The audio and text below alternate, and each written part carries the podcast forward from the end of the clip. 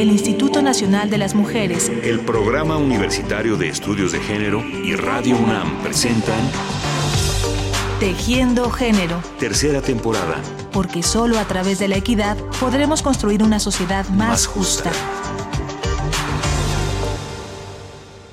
Yo les voy a hablar del universo porque es uno de los campos de la astronomía donde los astrónomos mexicanos han hecho contribuciones fundamentales.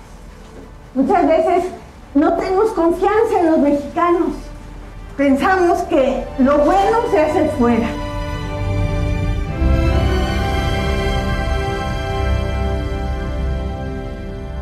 Como dice la astrónoma y divulgadora de la ciencia mexicana Julieta Fierro, en este fragmento de una de sus conferencias, es muy frecuente que las mexicanas y los mexicanos pensemos que en nuestro país no hay un trabajo científico importante. Y algo todavía más grave, no imaginamos siquiera que las mujeres mexicanas puedan encontrarse dentro de ese mundo realizando aportaciones importantes. La verdad es que las mexicanas han incursionado en la ciencia desde hace un buen tiempo, tanto que al día de hoy una de ellas, Silvia Torres Castilleja, es la presidenta de la Unión Astronómica Nacional. ¿Lo sabían? En Tejiendo Género, hoy queremos darles a conocer a algunas de estas destacadas mujeres de ciencia que desde sus respectivas disciplinas han descubierto no solo nuevos caminos para el conocimiento de la naturaleza o el desarrollo de la tecnología, también han abierto senderos para que cada vez más mujeres mexicanas puedan sentirse bienvenidas en un espacio que, históricamente, les había dificultado el acceso.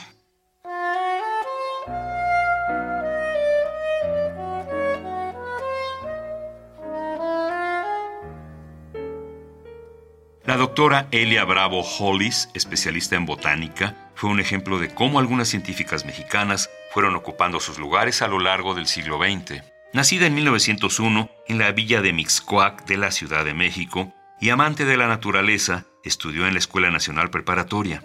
Ella misma recuerda su infancia en una entrevista con la revista ¿Cómo ves? Mi papá nos llevaba a jugar a Río Miscuac, que venía con su agua cristalina desde las lomas de Becerra, y a los lados había florida vegetación herbácea. Nos quitábamos los zapatos y chapoteábamos en el agua. Por la noche mi mamá nos llevaba a observar el cielo lleno de estrellas y nos indicaba dónde estaban Venus y la constelación de Orión. Siempre he dicho que Miscuac era la región más transparente del aire. Elia fue pupila de Isaac Ochoterena, quien la mantuvo como su discípula y ayudante durante los cursos de biología. Él me puso una mesa, un microscopio y un cultivo de infusión de paja y empecé a observar a los protozoarios, esos maravillosos seres vivos. Mis trabajos al respecto los presenté en la Sociedad Antonio Alzate, que era el centro de investigación científica de excelencia. Me aplaudieron al concluir, pero escuché que atrás decían unos científicos, ya empiezan a meterse las mujeres en la ciencia.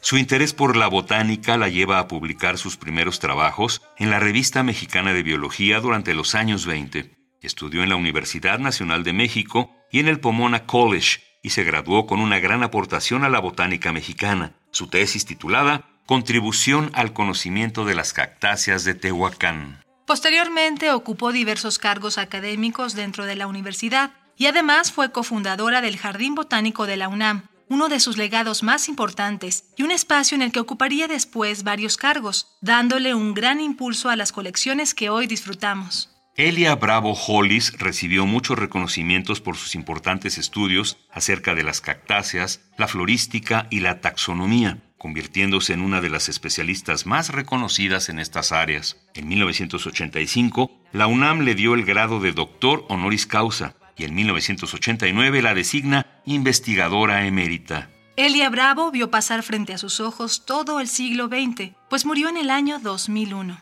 Por fortuna le sobrevive el legado de sus investigaciones, las aventuras que vivió en el campo, trabajando en medio de la naturaleza y el ejemplo que representa para muchas mexicanas apasionadas por la botánica.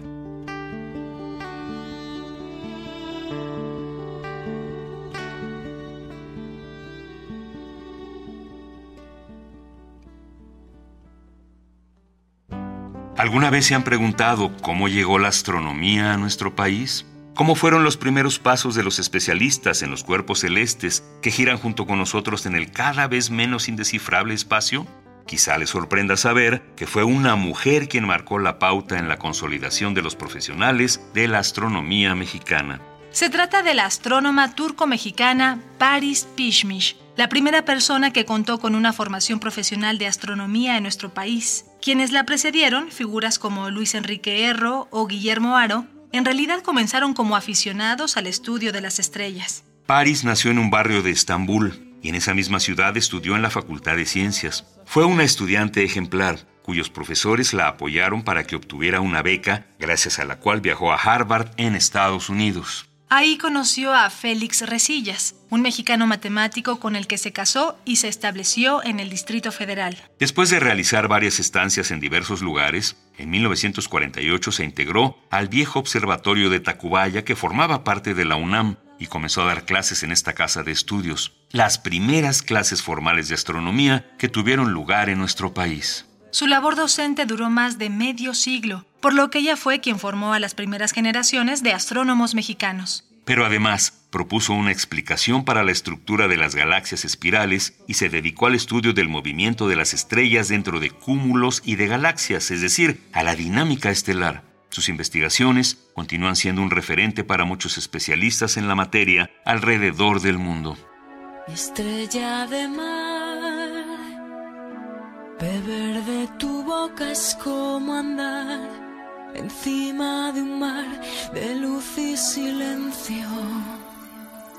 María Elena Caso estudió en la Facultad de Ciencias de la UNAM hasta ser maestra en ciencias biológicas. Sus primeros estudios sobre las estrellas de mar fueron un hito en la ciencia de nuestro país. Es secundario mencionar que fue hija del filósofo mexicano Antonio Caso, pues su trayectoria basta para reconocer la importancia de su presencia en la comunidad científica mexicana. En los años 30 y 40 del siglo pasado, esta pionera de la investigación biológica en México participó en la fundación del Laboratorio de Hidrobiología del Instituto de Biología de la UNAM, que con el tiempo se convertiría en el Instituto de Ciencias del Mar y Limnología, en el que hoy se realizan estudios de vanguardia.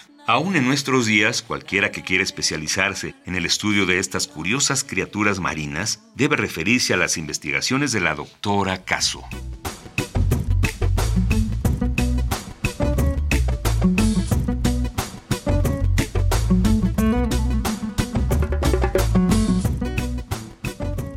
La doctora Silvia Torres Castilleja, conocida también como Silvia Torres Peinbert, nació en la Ciudad de México. Estudió física en la Facultad de Ciencias de la UNAM y realizó el doctorado en astronomía de la Universidad de California. Su especialidad ha sido el estudio teórico de la materia tenue que existe entre las estrellas, la materia interestelar, así como las atmósferas estelares y todo aquello que ocurre en el interior de las estrellas. Su trabajo impresiona porque muchas de sus observaciones se han realizado no solo en el Observatorio Astronómico Nacional, sino en telescopios a bordo de satélites como el imponente Hubble. Por esta y muchas otras razones, es investigadora emérita del Instituto de Astronomía, profesora de la Facultad de Ciencias de la UNAM e investigadora emérita del Sistema Nacional de Investigadores.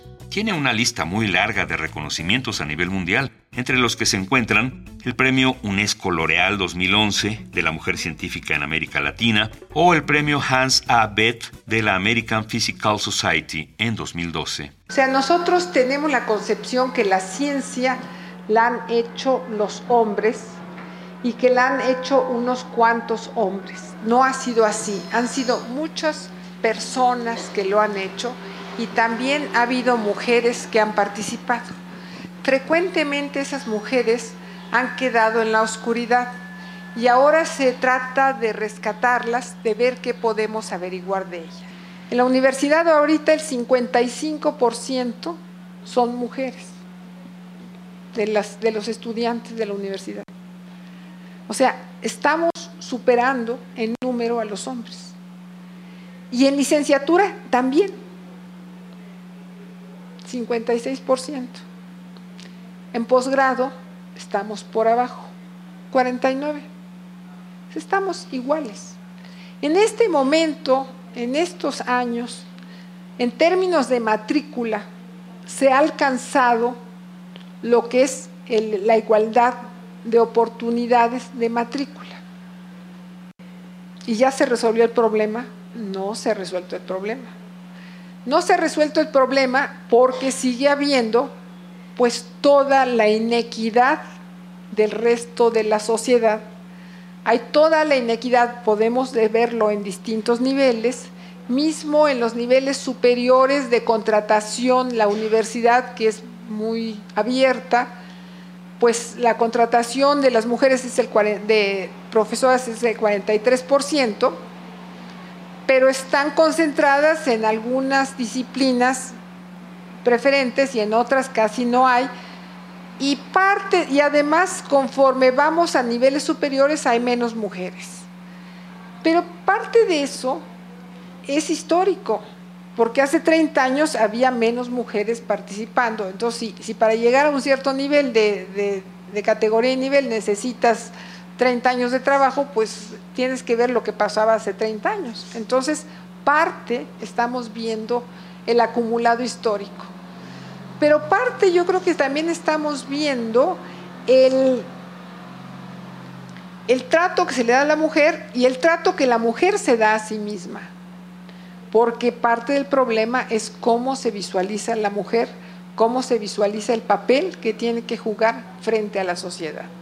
Entonces yo creo que es una ecuación con muchos parámetros, hay muchos elementos que participan ahí y es difícil decir cuál es el responsable. Yo creo que todos ellos son responsables de lo que está pasando. Silvia Torres Castilleja también es la primera mujer en recibir un doctorado a nivel nacional en astronomía y actualmente es presidenta de la Unión Astronómica Internacional. Ante estos logros, ¿qué dudas nos quedan acerca de la relevancia de las científicas mexicanas tanto en nuestro país como a nivel internacional? La Unión Astronómica Internacional tiene un poder moral muy importante y sus recomendaciones en general son atendidas. Y es que esas recomendaciones las hacen los propios investigadores, lo hacen los propios astrónomos y son atendidas en general por los demás astrónomos.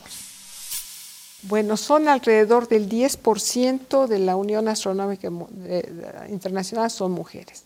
Está elevándose ese número un poquito más y ha llevado mucho esfuerzo lograr que se eleve, porque tradicionalmente, creerás que tradicionalmente siempre ha habido mujeres, en la historia, siempre ha habido mujeres astrónomas, pero no habían sido reconocidas. Entonces es nada más a raíz de estos movimientos del siglo XX, de la segunda mitad del siglo XX, que empiezan a ser reconocidas y valoradas por su trabajo. Todas estas mujeres mexicanas son una inspiración no solo para las jóvenes que piensan comenzar una carrera dedicada a la ciencia, sino también para quienes poseen esa curiosidad por saber más de nuestro mundo que no se termina con la infancia. Cada día en nuestro país se suman más y más científicas brillantes a esta lista que trabajan desde diversas disciplinas para hacer de nuestro país un lugar desde el que se comprenda más y mejor el misterio que nos rodea, tanto en la Tierra como en las estrellas. Amigas y amigos, muchas gracias por su atención. Hasta la próxima.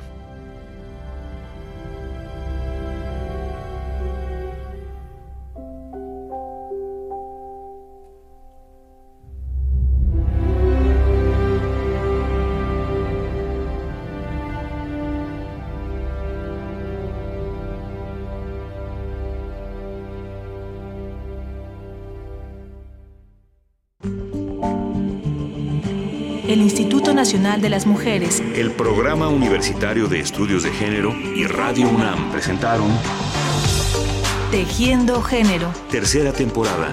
Porque solo a través de la equidad podremos construir una sociedad más, justa.